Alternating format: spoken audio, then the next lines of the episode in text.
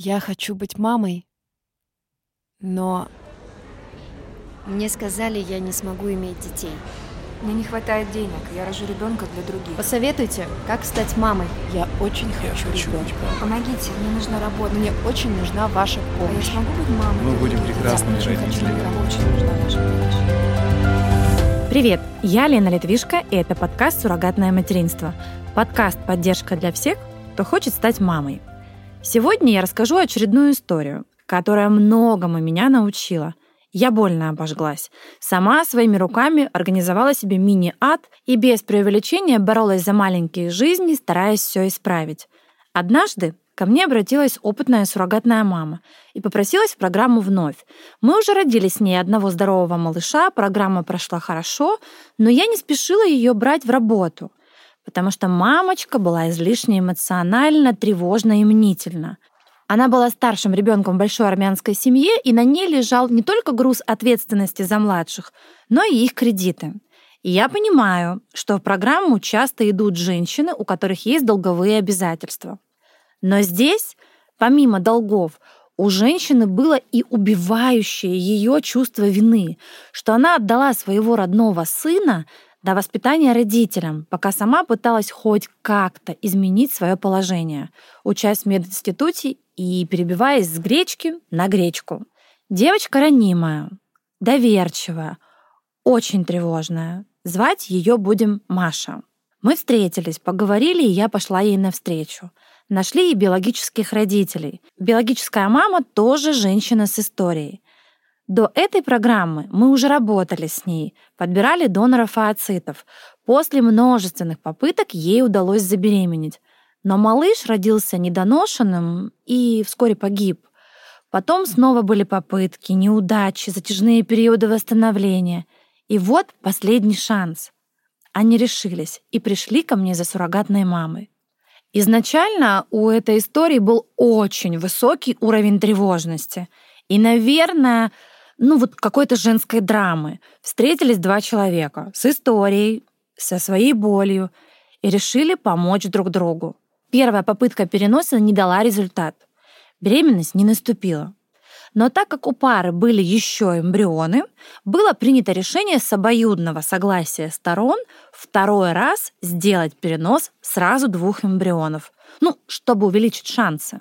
Вот перенос, и оба эмбриона прикрепляются, но очень неудачно. Вообще здесь хочу сказать, что как суррогатная мама, так и любая другая женщина на то, как прикрепились эмбрионы, как будет формироваться плацента, какое будет предлежание у плаценты.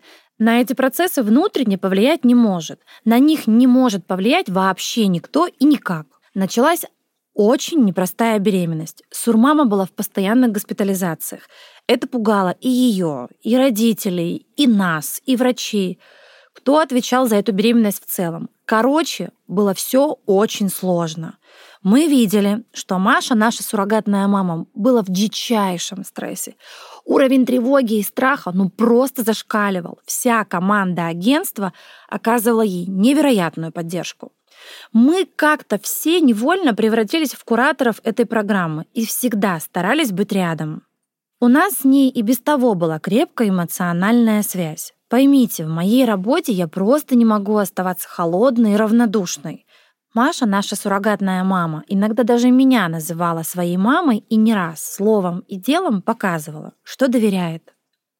В этой программе я очень хорошо поняла, что такое психосоматика.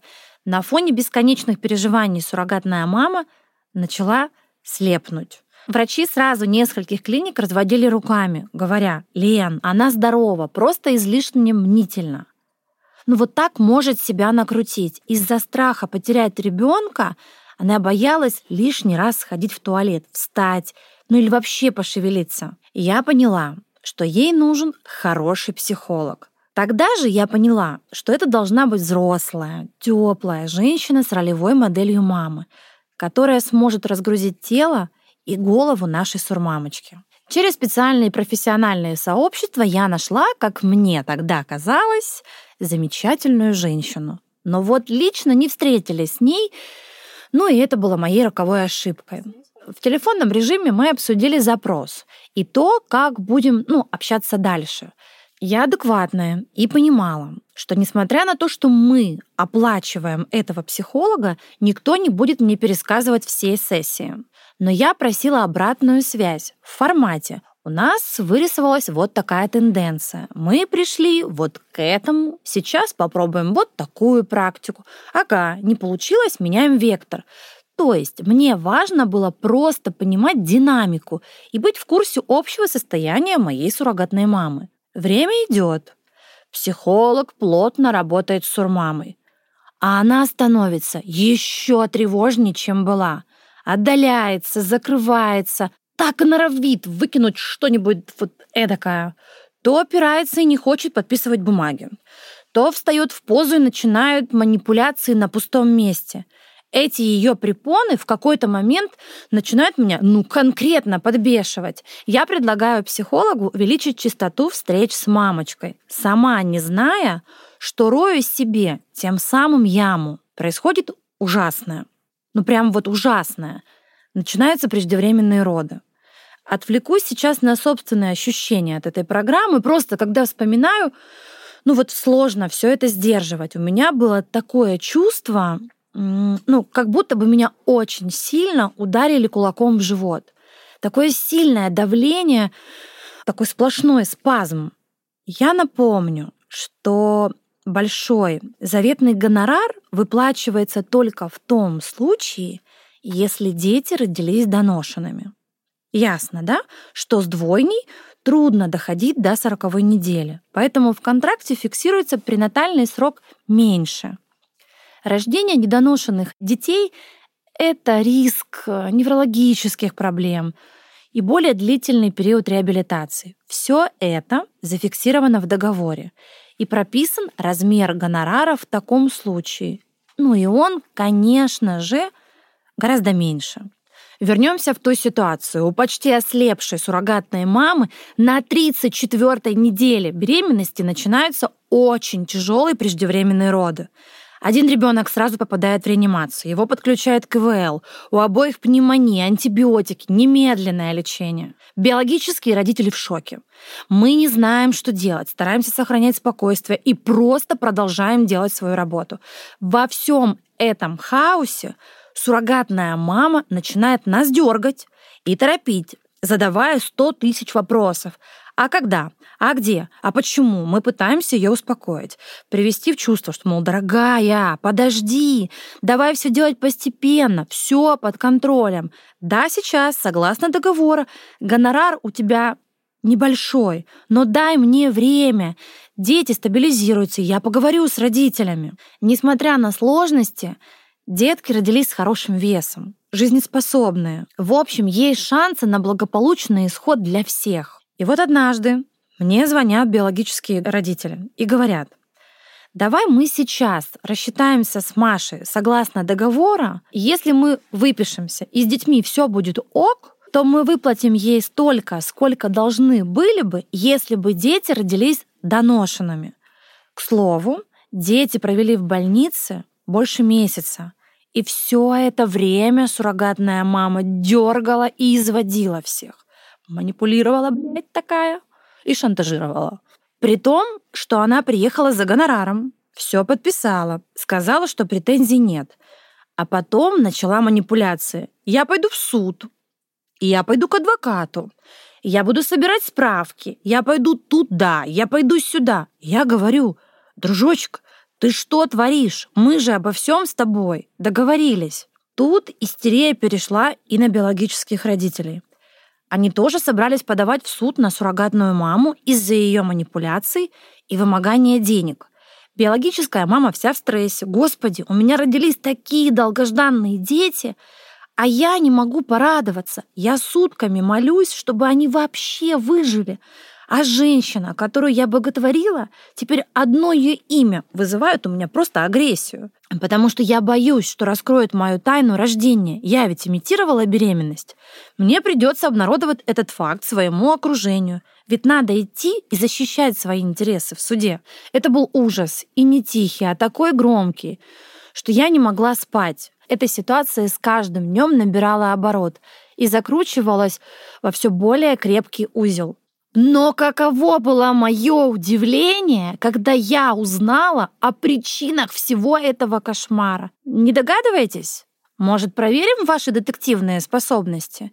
И вы попробуйте угадать, с чьей подачи заварилась вся эта каша.